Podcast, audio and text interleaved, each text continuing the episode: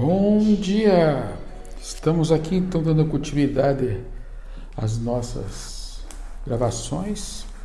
O tema é a obesidade e o câncer de próstata e o processo todo que ocorre de inflamação que ocorre no corpo do, do, da pessoa. Então, todo obeso é um inflamado. Todo inflamado tem uma tendência muito maior de fazer câncer. Então, o enfoque aqui é um trio, né? Câncer de mama, o câncer de próstata e o colo retal. Então, sempre preconizo que se faça de rotina uma endoscopia digestiva baixa ou colonoscopia junto com uma endoscopia digestiva alta para procurar justamente essas lesões tipo pólipo, para ver se não está tendo lá um, uma proliferação desse, desse diagnóstico tão terrível, né? Que o, o, o negócio é antes, depois é que fica o complicado o tratamento, né? Então tá bom. Então, é, como introdução desse podcast, eu estou trazendo para vocês as realidades que ocorrem no câncer da próstata. Esse é o nosso foco, né? Vamos começar aqui com a questão da gordura na alimentação. Tá, vocês têm que rever isso. O pessoal aí que gosta de aposentado, então antes aposentado, se reunir com os amigos, eles comem em restaurantes que têm relação com a questão da costela, depois que come a costela, produz uma, uma temperatura abdominal tremendamente alta. Acabei de falar no podcast, passado sobre a crisina, né? que é um dos elementos que acabam é, se manifestando muito nessa questão é, de transformar toda essa energia em calor no músculo. Né? O músculo ele tem umas enzimas que competem com a, a, com a insulina. Então, muitas vezes o paciente não tem mais insulina, mas fazendo exercício físico ele recruta essas enzimas para poder um, a chegar, chegar a um equilíbrio sanguíneo do pH desse sangue para fazer com que a inflamação não aconteça. Então, o grande eh, regulador disso está nos intestinos. Né? Nos intestinos, que eu tenho batido direto aqui, sobre essa questão da regulação das bactérias que vivem lá e que fazem essas bactérias a metabolização do oxigênio e do açúcar no sangue.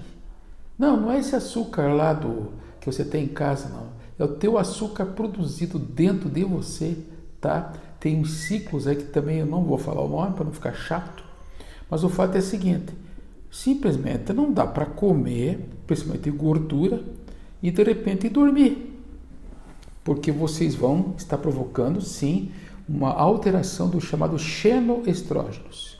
São estrógenos, estrógeno, para quem não sabe, é o principal hormônio feminino. E esse mardito que é muito importante para os homens e para as mulheres, tá? Para ser transformado em que em energia, oxigênio e também glicose sanguínea para manter vocês.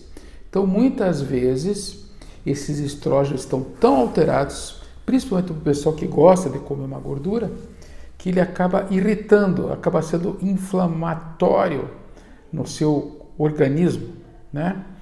E aí vai acabar envolvendo principalmente a função é, do fígado. Então, esse estrógeno, tá?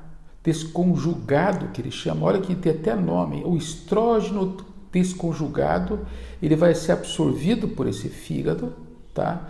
E vai fazer a sua proliferação celular, ele vai acabar mexendo com as microbiotas intestinais que as saudáveis para se defender contra o quê? Porque essa proliferação de estrógeno vai trazer para vocês, infelizmente, esse diagnóstico que é do câncer. Veja como é importante isso. Então, na realidade, ele não vai só mexer mexendo no seu teu colesterol alto, Ele vai fazer com que impeça com que as bactérias boas atuem e quebrando essa realidade desse processo inflamatório por radicais livres. Né? Então, em resumo, em resumo para vocês, é, vocês nas pacientes obesas e pacientes obesos, o colesterol vai ficar alto, certo? Certo, doutor. Então tá bom. Então vamos baixar o colesterol? Vamos, doutor. Aí adianta alguma coisa se continuar comendo errado? Então, muito importante isso, tá? Sim, rosuvastatina, esses remédios que todo mundo já conhece aí, sim, vão baixar o colesterol. E um dos enfoques é isso: evitar fazer uma profilaxia de um câncer, desses três que eu tenho falado aqui para vocês, e também fazer uma regulação dessa menopausa. Então, pacientes obesas colesterol alto vão ter problemas de menopausa. Por quê? Porque esse estrógeno ele está acontecendo de uma maneira irregular. Então, estrógeno, talvez você não saiba, progesterona, testosterona, prolactina, são todos hormônios femininos que o homem também tem. Então, o que acontece? Esse homem comendo mal, chega em casa, pega o seu chinelinho, né?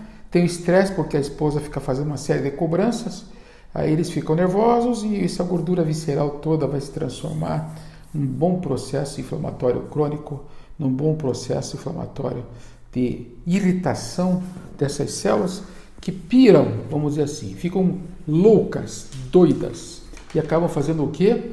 Uma dissociação do que é normal em termos de, de equilíbrio, né?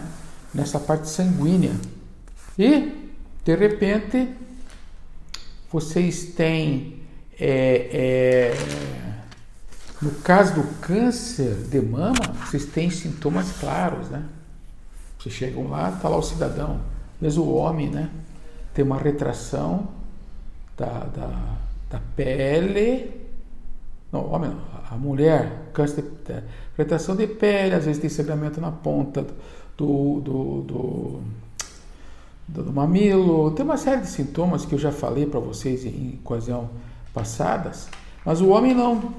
O homem simplesmente vai é, fazer xixi e muitas vezes ele acorda e o xixi nem sai, que fica tudo obstruído. Né? Então, esse é um grande detalhe também.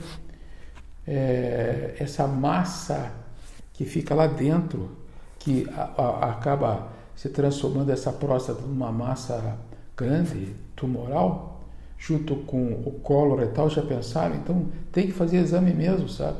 É uma área que tudo fica inflamado, toda a área fica inflamada. Em resumo para vocês, o que, que tem que fazer? Vocês têm que entender que vocês têm que cuidar da comida, uma alimentação cheia de bagunça, tá? tem que cuidar com alimentos muito calóricos, tem que entender que o tumor, o câncer do, do, do paciente que tem é, é, obesidade, ele sempre o resultado dele é, é um, câncer mais grave e o prognóstico dele também é mais grave. Então, vamos falar uma verdade: pacientezinho que é vegetariano, que come, come direitinho, vai ter um câncer? É, geneticamente sim. Mas de repente, às vezes ele nem descobre. Se descobre, foi por acaso. E se descobriu por acaso, está lá o câncerzinho parado lá, tá? E a pessoa fica apavorada. Agora o que, que eu faço? Pô, calma, vamos ver o nível de PSA, essas coisas desses, desses marcadores tumorais. E daí a gente vai ver as, as outras condutas, né?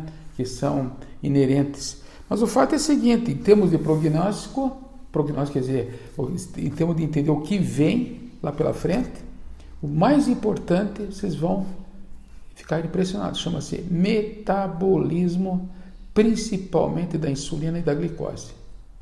Então, esse é o enfoque. Você vê o que, que eu estou batendo aqui? Obeso, diabético ou não diabético tem que emagrecer.